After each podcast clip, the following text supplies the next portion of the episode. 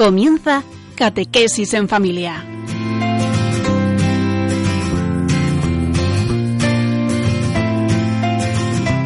El sacerdote jesuita Diego Muñoz nos acompaña a lo largo de esta hora.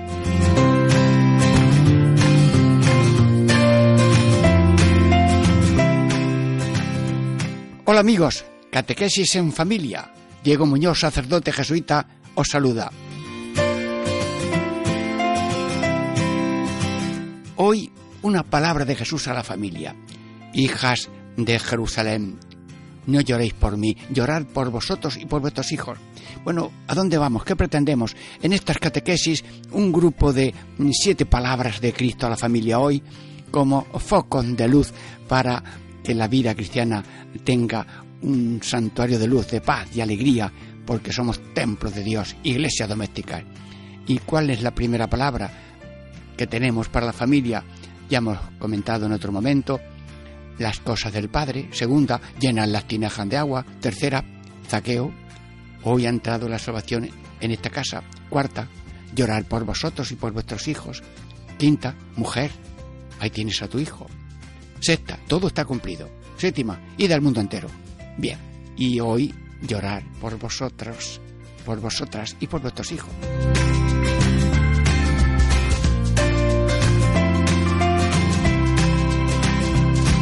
¿Y qué titulillo le damos a estos grupos de 15 minutos que vamos a estar caminando juntos en la esperanza de la ayuda y la luz del Señor y de la Virgen? Primero, hijas de Jerusalén, llorar por vosotras. Segundo, hijas de Jerusalén, llorar por vuestros esposos para que haya una comunidad de paz y alegría. Hijas de Jerusalén, tercer punto, llorar por vuestros hijos para que se críen en clima de amor y de alegría. Bien, eh, después de una breve reflexión musical, eh, tomamos gana para que la ayuda de Dios nos invada a todos.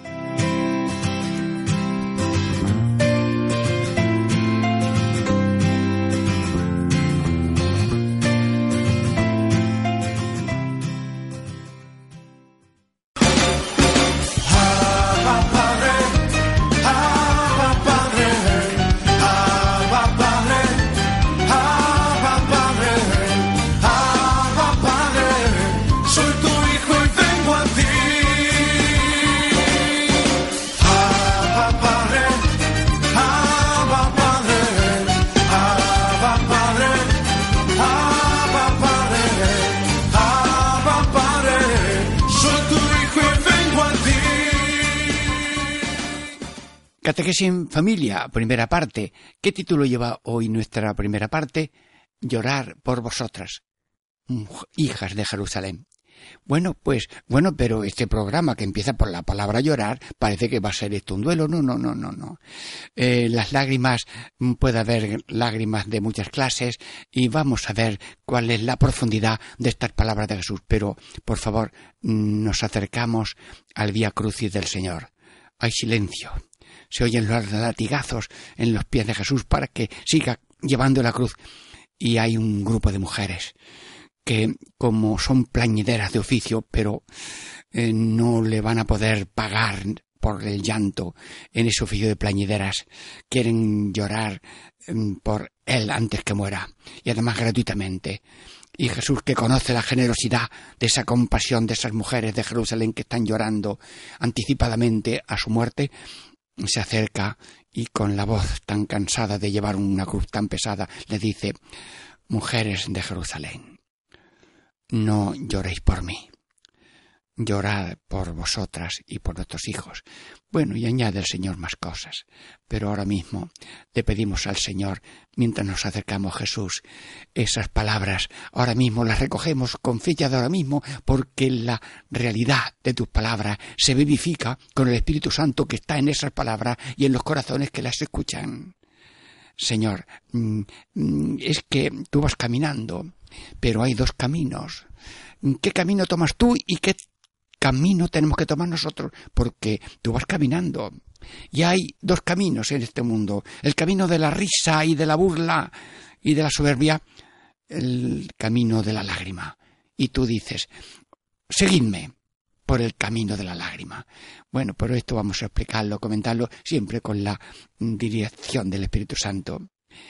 Hermanos, Dichosos los que lloran, porque serán consolados. Es que la lágrima es un tiempo no cerrado, sino un tiempo que va orientado a lo segundo. El que llora, el que busca encuentra, al que llama se le abrirá, y al que, eh, diríamos, llora, será consolado, lo ha dicho Jesús en las bienaventuranzas. Y al mismo Jesús le pedimos que nos explique, nos haga ver la densidad de este mensaje, llorar por vosotras. Señoras, que estáis escuchando en familia, sí, esa palabra vale para vosotras y para nosotros, porque hay lágrimas de oración. Sí, sí, sí, la madre, lo mismo que el padre y todos los cristianos, en todo momento tiene ahí como un suspiro, además de la respiración, un suspiro, ay, que el marido llegue a tiempo, que no haya inconvenientes, eh, que el hijo no le pase nada en la clase, en que la otra no tenga este problema. En el fondo, hasta yo me encontré un hombre en un, con unas cinco vacas y digo, tú estás siempre rezando de sí, yo estoy solo pero no de Dios. Y una madre en cualquier tarea mm, está siempre como orando, sí. Y esa oración es la presencia de Dios, escuchando, haciendo esa oración y atendiéndola, porque Dios se toma en serio hasta los suspiros, hasta los latidos de corazón de un señor dormido, de una persona dormida decía Santo Cura de Ar, Señor, que los latidos de mi sueño también sean actos de amor. Te adoro, te doy gracias, te pido perdón por mí y por la humanidad. las madres, además del corazón, como todo el mundo, tienen esa lágrima de oración. La palabra lágrima no es tristeza, sino orar con el cuerpo y con el alma. También los ojos del cuerpo son, diríamos, incorporados a la dinámica de busca y de acercamiento al Señor, lágrimas de oración. Sí. Luego hay lágrimas de fidelidad. Si uno está trabajando en un sitio y cumple, puede haber un maligno que dice eh, parece que la empresa es tuya, ¿para qué tanto?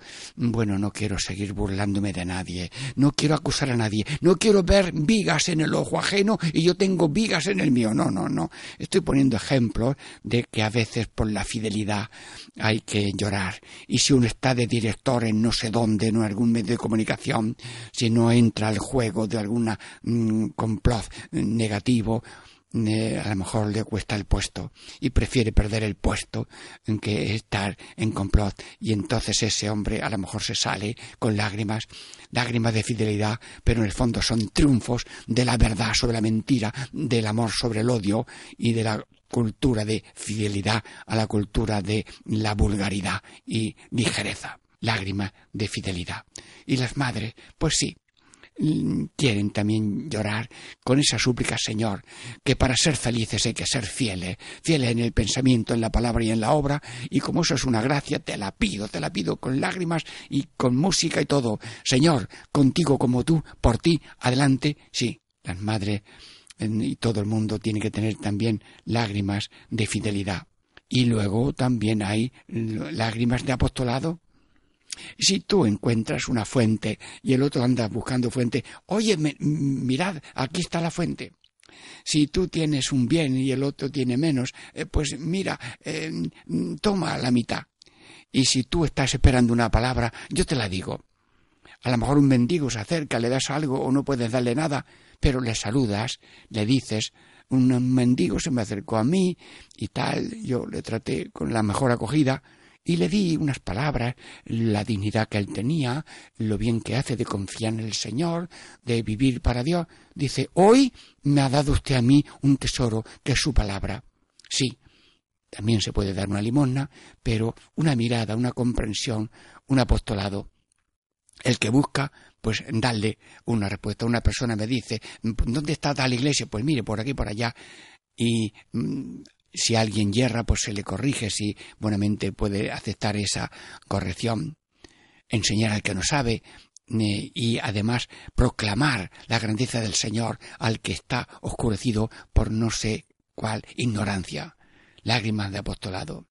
Bueno, el modelo de lágrimas en el Evangelio está en la viuda de Naín, que era viuda, un hijo joven, y lo lleva a enterrar, y, claro, pues eh, aquello era una tragedia muy fuerte. pero no iba rezando, iba llorando. Y la vio Jesús. Y Jesús atiende todas las súplicas, pero esta vez no había súplica. Bueno, Jesús, me encuentro contigo en este desfile que van unos muchachos en unas parihuelas llevando a mi hijo muerto. Tú, a ver lo que haces. No, no. La madre no dijo nada, nada más que llorar. Y Jesús se acerca y le dice, no llores. Luego el mandato de Cristo a las mujeres de Jerusalén era que llorasen. Sí, lágrimas de, oración, de apostolado.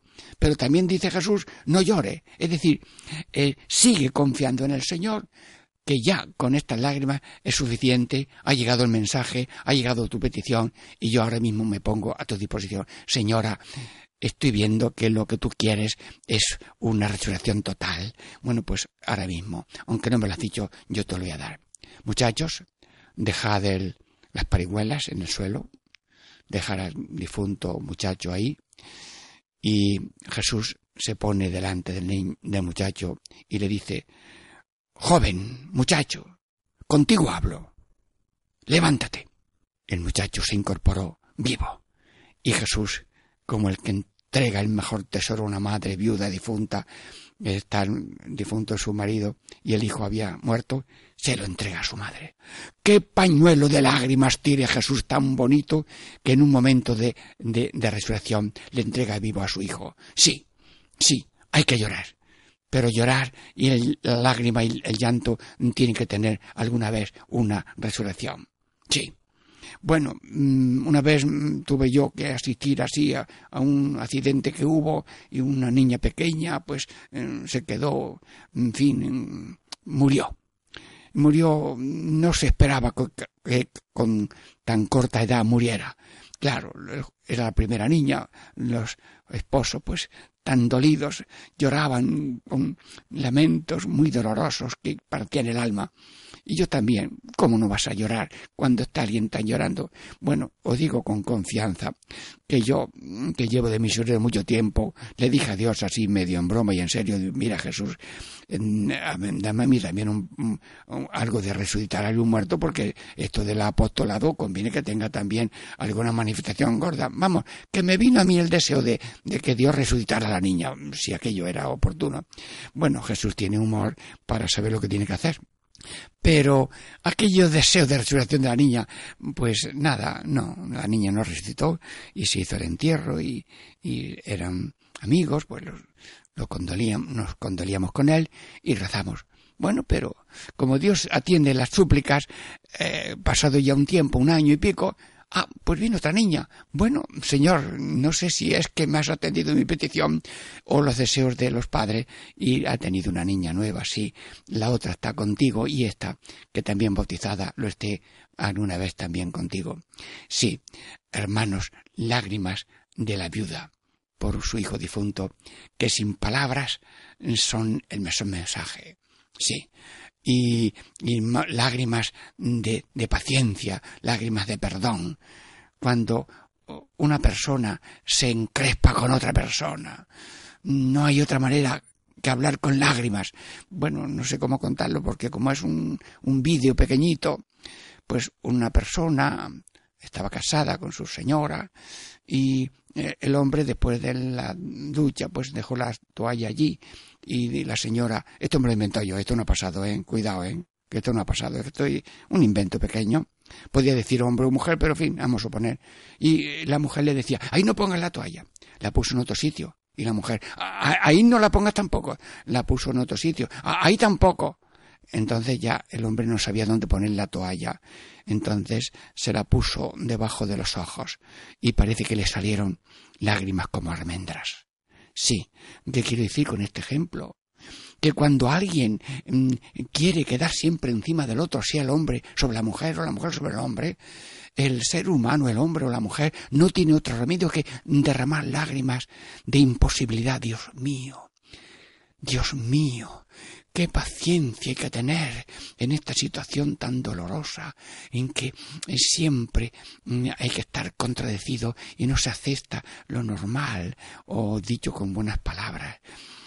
Te pido, Señor, que nadie tenga que llorar lágrimas como almendras para convencer a la otra persona, cónyuge, hombre o mujer, de que las relaciones de familia tienen que ser serenas, humildes, que hay que corregir, se corrige, pero no con ganas de avasallar y poner la mm, pie en la cabeza del otro.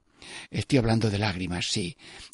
Que lloren mm, las personas, mujeres, hombres y todo, pero con lágrimas de fidelidad, lágrimas de apostolado, lágrimas de corazón de madre. Dice el concilio que todos los cristianos tenemos que tener corazón de madre madres, esposas, corazón de madre, los hombres, corazón de madre, los hijos, corazón de madre, los sacerdotes, ánimo materno, todos, sí, porque Dios es padre y madre, la Virgen es madre, la Iglesia es madre, y todo cristiano tiene, es como madre porque quiere que viva Dios en cada uno. Y así como la Virgen puso a Dios en los hombres, todos con el apostolado ponemos a Dios en todos los corazones para que no haya corazones vacíos, que no haya pesebre eh, abandonados sin la presencia del Señor. Corazón de madre, que oramos por todos y, por todo el mundo. Habéis oído en la misa que decimos eh, sangre derramada por vosotros y por muchos.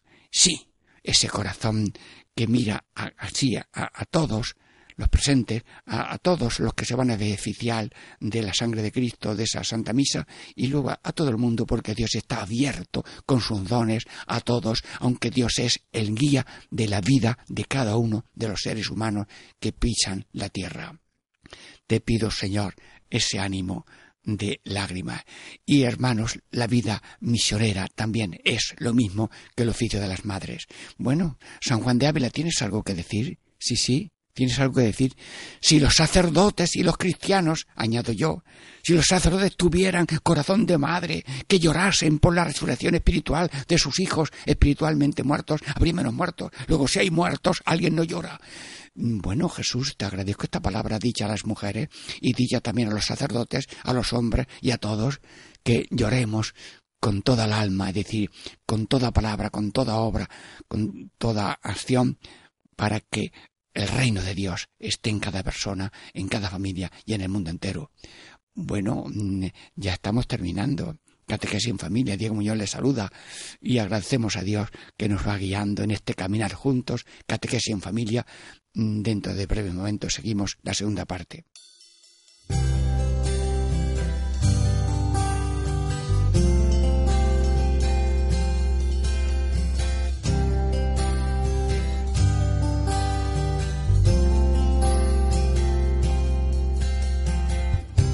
Sagrado corazón de Jesús, yo creo en ti.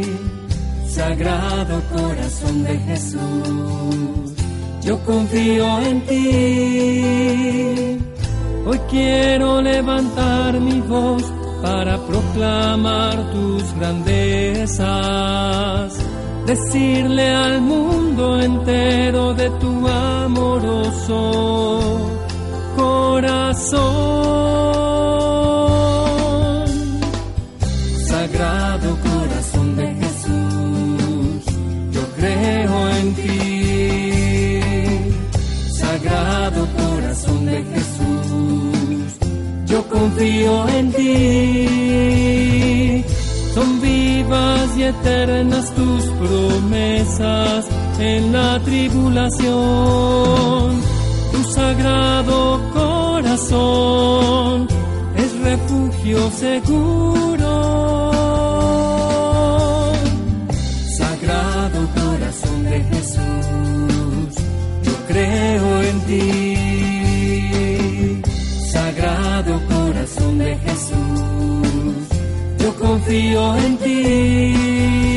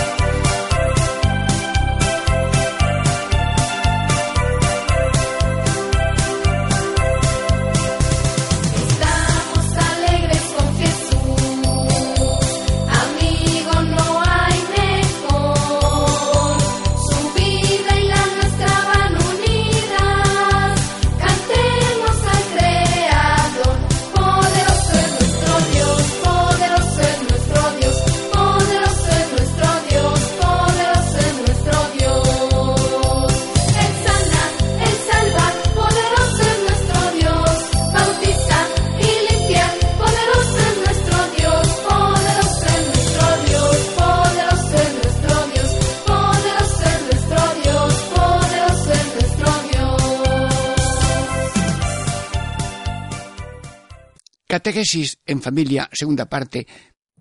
¿Cuál es el título de esta segunda parte? Llorar por vuestros esposos. Sí, para que haya una comunidad de paz y alegría y amor. Bien. Eh, amigos, eh, diríamos, al hablar de llorar por vuestros esposos, no queremos centrarnos solamente en los esposos, sino en la esa dualidad, unidad del matrimonio.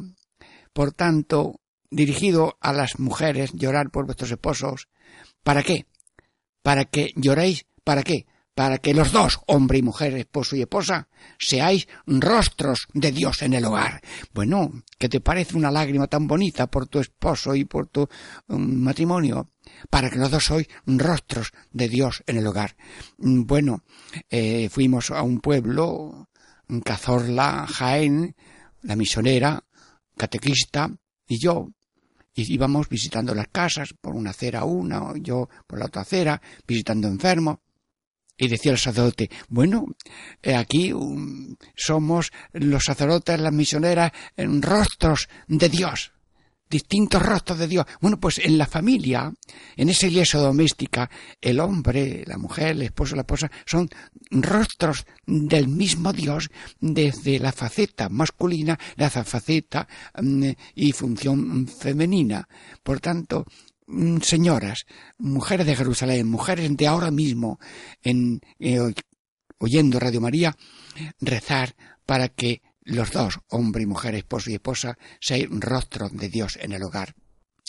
Porque las personas conocen lo invisible por lo visible.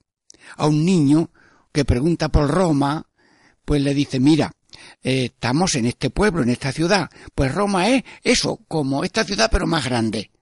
Hablamos por comparaciones, por analogía, vivimos por analogía de lo que conocido a lo no conocido.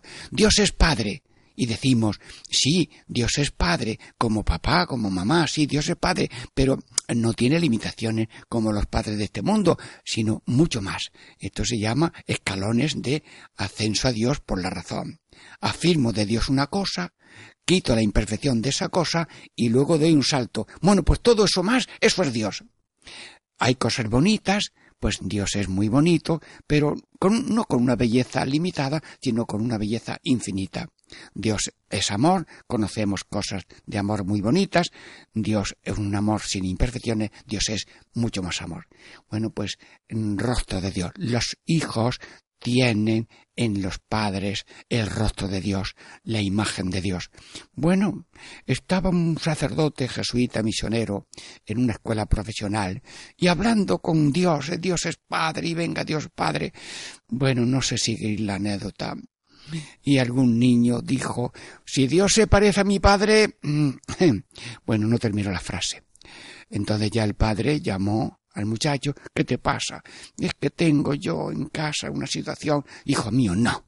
Los padres son siempre padres por alguna imperfección que tengan. Sí, pero no cabe duda que el ser humano mm, toma imagen de Dios a base de la imagen de los de los padres.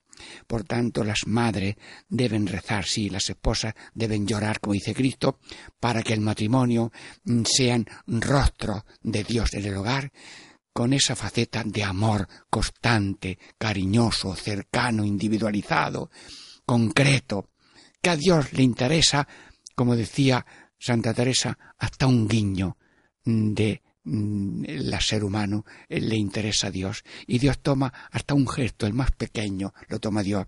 Pues nosotros, el, vosotros, el matrimonio, ese rostro de Dios que refleja ese amor constante, individual y concreto. Bueno, también dice el Señor, llorar por vosotras y por vuestros esposos. ¿Pero qué? Para que seáis corazones unidos como dos ascuas de amor. Sí, ya no son dos ascuas que calientan así cada una en una distancia, no, no. Se han juntado las dos ascuas de amor y ya forman como un solo brasero. Y, claro, el brasero, eh, cuando no hay así otra manera de calefacción, pues eh, calienta todo lo que está alrededor de la mesa. Y el hogar, el hogar tiene como brasero los corazones del el padre y la madre, pero como dos ascuas de amor. Y claro, si uno de los carbones mm, se, de las ascuas se convierte en carbón, pues ahora otra vez tiene que empezar el ascua a darle calor y lumbre al carbón. No, estamos rezando que los con las señoras para que los matrimonios sean corazones unidos como dos ascuas de amor.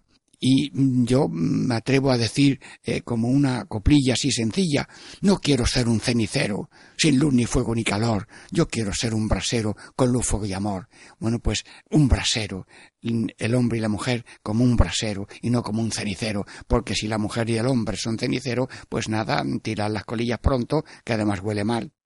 Señor, bendice todas las familias. Estamos llorando y rezando para que sean corazones de amor. Bueno, también, señoras, pedid mucho por vuestro hogar y por vuestros esposos para que el esposo y la esposa sean como llamas de oración. Sí, sí, él le gusta a la gente poner una velita, sí, sí. La velita en la casa delante de una imagen indica, Señor, así como la velita es algo vivo que representa la continuidad de una dirección hacia arriba, pues eh, queremos que esa velita sea como el sustituto o el recuerdo ante ti, Señor, de que mi corazón quiere ser una llamita de amor, sí. Pero ese amor es múltiple, es una llamita de acción de gracias, sí el hombre y la mujer, esposo y esposa, mm, son llamas de acción de gracias. Gracias, Señor, por lo que somos, por lo que tenemos. Hay tanta gente que no tiene la casa, los vestidos, la comida, el frigorífico, las comodidades. Otros no tienen ni casa ni nada. Otros nada más que la tierra. Iba yo con mis bultos allí en Montilla a montarme en un tren hace ya muchos años. Y también otra señora sencilla iba con sus paquetes, que no eran maletas sino bolsas. Y allí nos ayudamos el uno al otro a subir cada uno sus paquetes. Y caímos enfrente en aquellos trenes de tabla casi eh, enfrentados. Y me dijo la señora una frase como una maestra, como una catedrática desde su cátedra de la humildad y de la pobreza me dijo aquella señora, los pobres solamente tenemos las dos manos de Dios, arriba el cielo y a mano la tierra. Bueno, ¿y dónde voy yo a buscar términos de mística y de ascética tan divinos? Dios concede visiones y luces maravillosas a los humildes de corazón y les revela secretos. Y nosotros aprendemos de esa señora. Hace mucho tiempo que lo escuché. Sí, estamos en la mano de Dios y somos una continuación de gracias para que lo que yo tengo también el otro tenga y si hay de que compartir lo que tengo, pues también se hace. Alabanza. Corazones unidos en la alabanza. Benditos a Dios. Benditos a Dios por su sabiduría, benditos a Dios por su fortaleza, benditos a Dios por su paciencia, benditos a Dios por su misericordia, bendito, bendito, bendito. Es desearle a Dios la alabanza infinita que le dan los santos, santo, santo, santo, y nosotros, santo, santo, santo. Y nuestra alabanza física es como tú, Señor, como tú, humilde que has venido con tu Hijo a enseñarnos la cátedra de la humildad, a aprender de mí, que soy manso y humilde de corazón.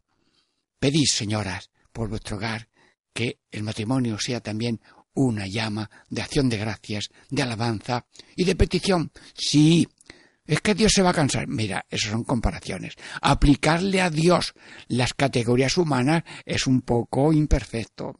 En el, el, ser humano trabaja, Dios trabaja, el ser humano se cansa. Bueno, pero eso de cansancio humano que puede ser real no se aplica a Dios.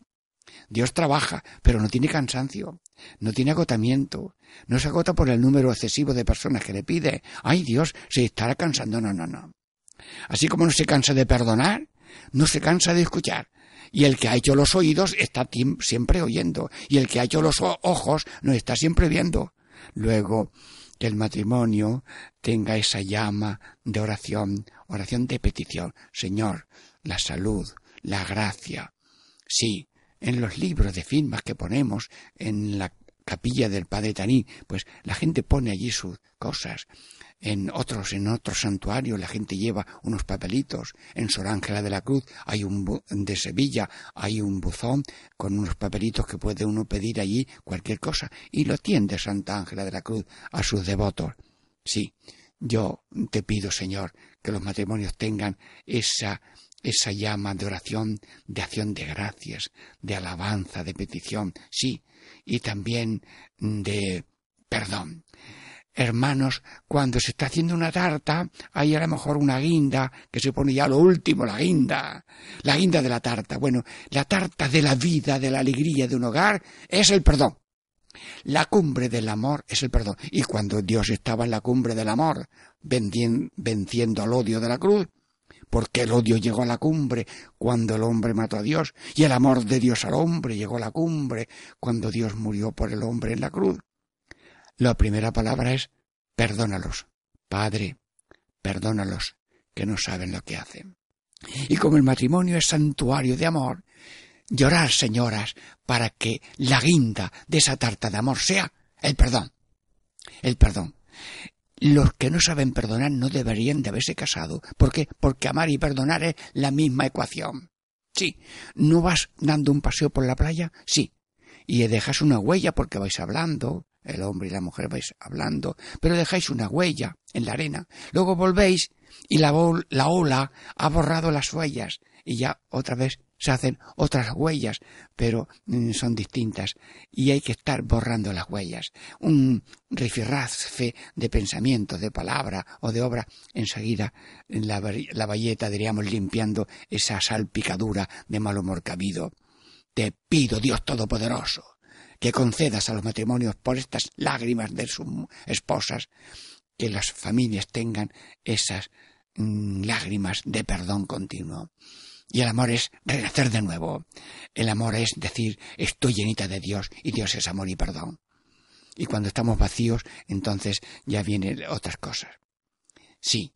Bueno, eh, también eh, las esposas rezan por sus maridos con esas lágrimas de pedir comprensión mutua.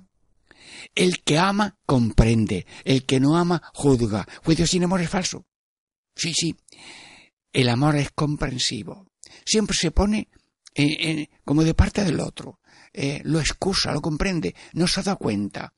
Eh, se ha ido derecho al frigorífico buscando la cerveza mm, eh, fresca y no ha dicho ni buenas tardes, mm, que viene, que viene, que viene negro. No lleves cuenta del mal, compréndelo. No lo eches todo a la mala parte, es que tiene mala idea, es que no, no, no. El que ama comprende y se hace cargo y pone mil razones a favor de lo que ha sucedido. El que ama comprende y el que no ama juzga. Cuando uno apaga la lámpara del amor, ya todo lo que dice es viciado. El que no ama juzga. Juicio sin amor es falso, porque ha apagado la lámpara del amor. Bien, y luego también diríamos, eh, que las esposas recen por el matrimonio para que la vida del hombre y la mujer sea una danza de amor, de humor, de acogida y de esperanza. Señor, eh, la vida necesita una danza, sí, y no hace falta música, porque para decir con amor y con humor el camino se hace mejor, bueno, pues eso no hay que hacer danza, a lo mejor cogerse todos alrededor de una mesa y vais diciendo eh, pues qué sé yo, cualquier cosa. El que no mata y no roba y el domingo no va a misa es como uno que se casa con corbata y sin camisa. Bueno, pues lo van diciendo. O cualquier otra cosa. La que critica de todo, de su suegra y la vecina, es de menos confianza que un coche sin gasolina. Bueno, el que empina mucho el codo hasta rodar por el suelo tarda mucho en despertarse y se le vuela el dinero. Amigos, que el matrimonio sea una lágrima de oración, para que haya cántico de alabanza, de comprensión, de amor y de entrega a Dios y a los demás, primero en la casa familiar y luego en esa familia ampliada de familiares y en la familia de la humanidad. Que el amor de Dios por nosotros y por nuestras lágrimas llegue también a toda la humanidad. Bueno, amigos, hemos terminado segunda parte, pero os queda gana para tercera, sí, con mucho gusto, pero descansamos y rezamos en este descanso musical.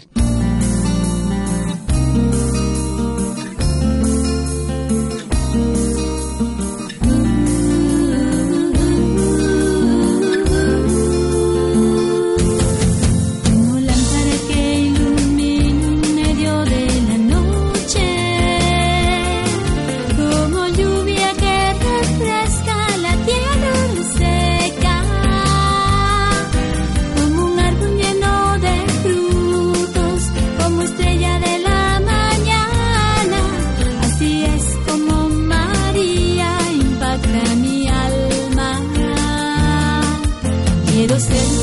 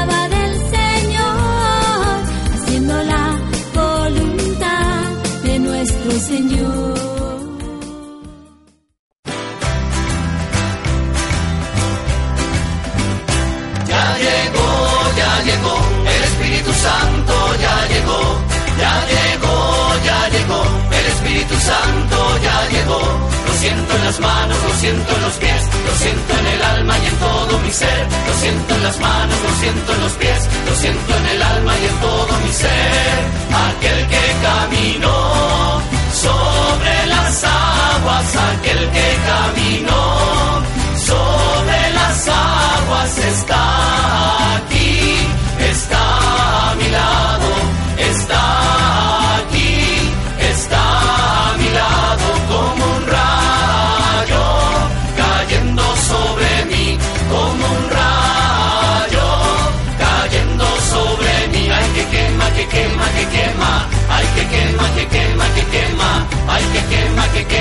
quema, que quema, ay que quema, que quema, que quema.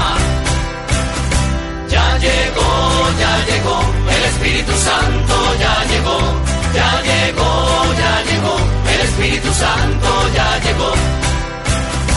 Catequesis en familia, tercera parte. Sí, hoy estamos meditando aquella palabra de Jesús, llorar por vosotras, hija de Jerusalén, por vosotras y por vuestros hijos. Bien, ¿y cuál es el título de esta tercera parte? Ya hemos visto llorar por vosotras, las mujeres, llorar por vuestros esposos y por el matrimonio, y ahora, ¿cuál es el título de esta tercera parte? Llorar por vuestros hijos. Son palabras textuales del Señor en aquella frase del Via Crucis suyo. Bueno, pues mm, también la palabra lágrima es una realidad, pero al mismo tiempo una metáfora. Y es que cuando el amor asoma por los ojos, parece que es sincero, es más profundo, llega a la cumbre. Sí, también Jesús, cuando fue a ver a su amigo Lázaro, dice, y lloró Jesús. Y se acercaron, ¿dónde lo habéis puesto? Lloró Jesús. Y le dijo, levántate. Luego, después de aquellas lágrimas, viene. Y luego también dice la Biblia, siembra con lágrimas y cosecha con cantares. Dichosos los que eh, lloran porque serán consolados. Luego la lágrima no es un algo cerrado, sino es como un camino abierto que va guiando al cántico, a la alegría. Y no hay alegría que no tenga como raíz, diríamos, un cimiento de sacrificio, de lágrima, de fidelidad, de humillación, de pobreza. Y con estas buenas raíces de lágrimas, la cosecha es un cantar precioso. Bueno, ¿y cuáles son las lágrimas de los padres y de las mujeres por sus hijos? Primero, lágrimas de amor, lágrimas de vigilancia, lágrimas de corrección, lágrimas de siembra a largo plazo. Bueno, mm, voy a desarrollar un poquito algunas de estas cosas. Sí, lágrimas de amor. Amor a los hijos. Si hay algún amor verdadero, son el amor de los padres. Yo recuerdo que había un señor en una oficina de, de Córdoba, de Montilla, y en la familia pues hubo el primer niño. Y el niño de vez en cuando se ponía un poco malito, como ocurre muchas veces. Y decía el hombre, hay que ver lo que un padre quiere en su hijo. Porque aunque se haya que despertarse muchas veces, lo, ese, es decir, el amor más grande que tenemos en la tierra son el de nuestros padres. Sí, amor a los hijos, pero un amor mm, individual, concreto, continuo y además con realismo. Porque si uno ama lo que cree que tiene, a lo mejor se olvida de amar lo que tiene. Y tanto ama al tesoro que tiene que se olvida que ese tesoro le pasa no sé qué cosa en el pie o le pasa algo en el oído o le pasa algo en los dientes que haya unos colmillitos. Pues yo recuerdo que me salió a mí un colmillito aquí y fuimos al médico y me lo quitaron. Bueno y yo recuerdo que mm, mi padre tenía una finca allí había ganado había ah, diríamos había animales cerdos mi padre cogía unas tijeras de estas de cocina y con los cerdos chicos, machos, pues les quitaba ya un colmillito. Mm, ¿Y por qué le quitan los colmillitos de pequeño que eran tiernos? Dice, porque si no le corto esos colmillos, esos colmillos chicos crecen mucho y cuando el cerdo es grande se pelean unos con otros y se hacen rajas en los jamones antes de que estén colgados en así, por tanto, se les corta. Bueno, pues los padres tienen amor realista y se dan cuenta de si algo le pasa y van, hoy este color no me gusta, o sea, un amor realista, porque el amor si se queda en lo en, en la frase genial, cosa que espero no suceda nunca. Amor realista, te lo pido, Señor, que las madres tengan ese amor realista y nosotros también tengamos un amor realista con los demás. Pero un amor de vigilancia, sí, eh, vigilancia, es decir, estar atentos. Eh, decía San Juan de Ávila que el ojo del Señor engorda el caballo. Si uno tiene un caballo eh, y quieres que el caballo esté bien, tú ve a, a darle una vuelta al caballo para allá y para acá. Sí, darle una vuelta y tal. El ojo del Señor engorda el caballo. Y esto lo decía San Juan de Ávila hablando de los señores obispos y sacerdotes, mm, que le dice que no vayan solamente por administrador a los pueblos, sino que siempre que puedan vayan personalmente a ver a sus sacerdotes, como lo hacen así los señores arzobispos y obispos. pero yo recuerdo mm, que estaba yo en un colegio en que yo estaba encargado de los niños de primer curso. Hace ya muchos años, todavía yo no era sacerdote. Y los sacerdotes, los jesuitas, pues tenemos otros directores espirituales o personas que nos van guiando y nos van dando normas. Y yo escuché de mis mayores en aquel momento una frase, a ver, la digo por si les sirve. Verlo todo, disimular mucho y corregir poco. Cuando yo iba con las filas de los niños o en, un estudio, pues yo iba apuntando punto bueno. Punto bueno, aquel se está portando muy bien, le apunto. Y además tenía yo alguien que lo apuntaba. A fulano de tal, punto bueno. Aquel, punto bueno. Bueno, a veces decía punto malo. Bueno, mm, entonces, y bueno, el que tenía muchos puntos buenos, al final de la quincena, porque habían ganado algunos puntos en la nota media, pues le dábamos una postal, un bolígrafo o algo que lo daba el jefe de estudio jesuita verlo todo, disimular mucho y corregir poco. Pero no estoy hablando para los niños. Los niños tienen que aceptar la corrección con que venga, que los padres y las madres eh, no se equivocan nunca. Bueno, perdone la frase, pero la repito. Los que los Dios Padre toma como buena como suyo lo que los padres hacen de buena voluntad. Claro que los padres saben también que pueden pasarse en los modos y maneras, pero el hijo, mi padre siempre acierta, aunque parezca que se ha equivocado, porque Dios toma como propio lo que hace el otro de buena voluntad. Me lo dijeron a mí cuando era misionero a los primeros años. Estábamos en Tabernes de Valdigna, Valencia, y un sacerdote jesuita mayor, yo estaba comenzando, eh, pues dice un sacerdote misionero jesuita mayor, Diego, Dios toma como propio lo que se hace con buena voluntad. Así que tú, lo que vas haciendo de esto, de visitar las casas, los enfermos, los vía crucis, la catequesis efectiva popular, lo que sea, eso lo toma Dios. Y cada uno tiene el carisma que Dios le ha dado. Muy bien. Pues verlo todo, disimular mucho y corregir poco. Porque también dice la Biblia, no exasperéis a vuestros hijos. Porque si mm, a una persona le corriges todo lo que va haciendo mal, mm, vamos, mm, saca billete de tren para el primer tren que salga para la, luna. Por favor, no tomen estos ejemplos para ah, atacar a los mayores. No. Estamos respetando a los mayores y los mayores llevan la cuenta de sí mismos. Nosotros no llevamos la cuenta de los mayores. Ellos sí la llevan de sí mismos.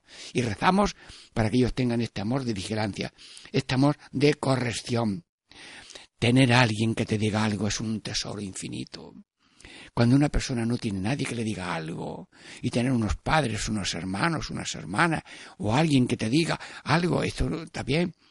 Yo una vez salí eh, a la misa en un pueblo y claro, pues eh, en la sacristía no me ayudaron o lo que sea y, la casulla se quedó ahí prendida en el hombro y salí yo con la, la casulla ahí más arrugada. Entonces una hermana mía le dijo a otra, mira, acércate un momento y le pone la casulla bien a mi hermano. Ella también lo podía haber hecho, pero en fin, lo hicieron con toda confianza. Dichoso el que te dice algo, el que te da una norma, un consejo, una norma de urbanidad. Sí, mira, esto hay que hacer así, se, dé, se ceda el sitio mejor a la otra persona mayor. Observaciones, corregir y corregir, saber corregir y tener a alguien que los hijos se alegren de tener unos padres que le corrijan. El otro día eh, me hablaba eh, una persona, María Luisa, de dos hermanas, que tuvieron 16 hermanos, eran 16 hijos, y ella era la mayor, y me dijo, mi padre era agricultor, que no era maestro ni profesor, pero mi padre nos estaba enseñando siempre, nos estaba enseñando. Anda, mijo, esto si quieres te lo digo, pero esto así, con cariño, enseñándole. Y, que vayan aprendiendo oficios, maneras, comportamiento. Y dice, y hemos salido todos bastante buenas personas. Claro, hay siembra. Sí, eh, luego, eh, también eh, quiero yo decirle a las mujeres de Jerusalén, mujeres de ahora mismo, que sean mujeres de siembra, pero no quieran recoger al momento de sembrar. Siembro melones y ya quiero tajada en mano. No, no, no, no. Las cosas de los padres, de las madres, son siembra de largo alcance. Y un consejo que te da una madre dura toda la vida. En los pueblos, pues se blanquean con cal las paredes, luego después vienen pinturas mucho más eh, fijas. Yo recuerdo que mi madre decía, mira, cuando pones la silla en, la mm, pared, no, no pegues con la silla en la pared porque se desconcha. Bueno, pues son avisos pequeños. O hijo mío, eh, no, no te pongas así de soberbio que parece que te has tomado una taza. Bueno, pues, pues eh, señor, ese aviso de mamá mm, quiero guardarlo yo para toda mi vida. Yo ahora rezo de esta manera. Humildad, dámela, que podéis rezarla todos. Venga, vamos a rezarla todos. Humildad, dámela. ¿Humildad para qué? Para aceptar consejos, para aceptar correcciones. Sí, para que siempre en nosotros modos de actuar, y el que no ha oído nunca lo que hay que hacer, luego se le nota cuando sale a la calle, cuando sale en público. Siembra, pero una siembra a largo plazo. Eh, una vez me preguntaron qué me gusta más, los perales o las peras. Y yo le dije, pues me gustan las peras, pero a mí me gusta más sembrar perales. Tienes una finca de trigo y de pronto hace 20 o 30 años ves tú que conviene cambiar por razones de ah, trabajo de lo que sea a, siembra de alcornoque de lo que sea o de olivos. Bueno, pues siembra de olivos. Bueno, pues se siembra un pedazo de tronco verde o con otras cosas ya cogidas de un vivero, se siembra el olivo y ahora espérate un año, dos, tres, cuatro, cinco, hasta que ese árbol va echando ramas y flores y frutos. Y al cabo de 30 años, el olivar tiene 30 años. Sí, luego la vida es una siembra. Lo mismo que el seminario, el seminario es una siembra de buenos consejos, buenas costumbres, y eso crece después. Lo que se siembra nace, porque el sembrador es Dios, las semillas Dios, y el que le da crecimiento a las semillas Dios, porque todo lo que hacemos está dirigido por Dios. Y los padres son instrumentos de Dios.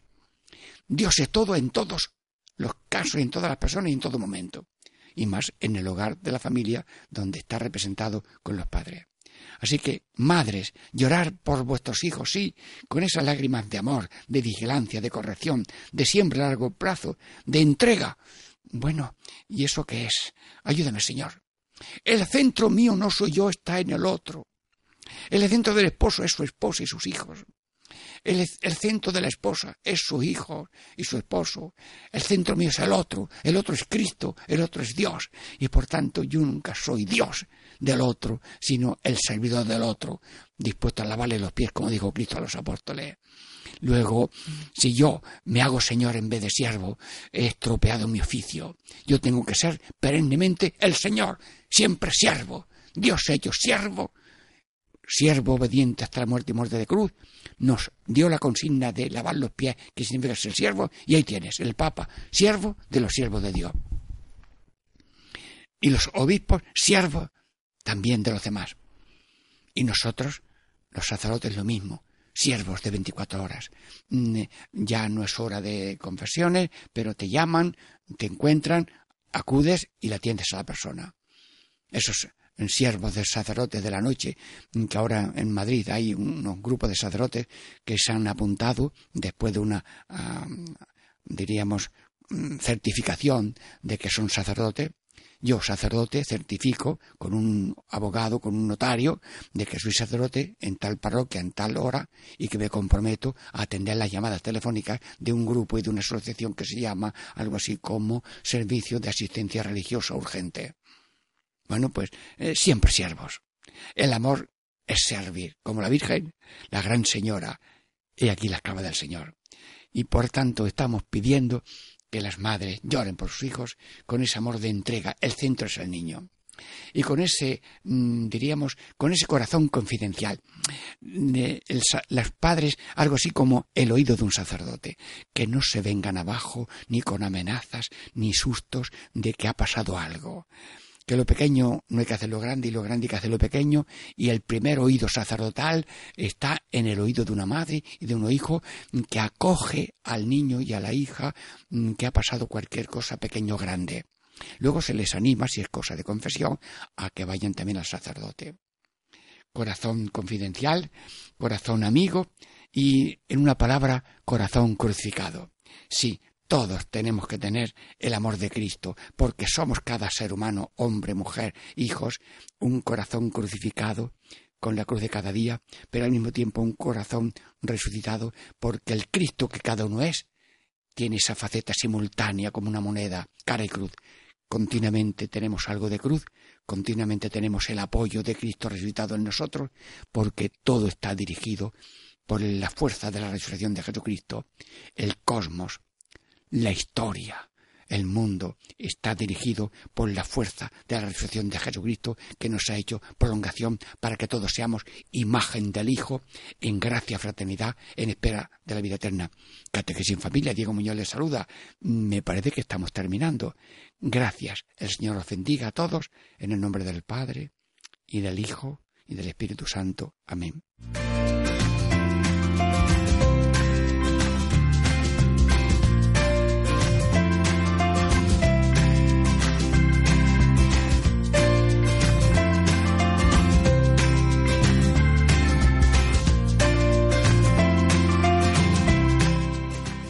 Y así concluye Catequesis en Familia con el Padre Diego Muñoz.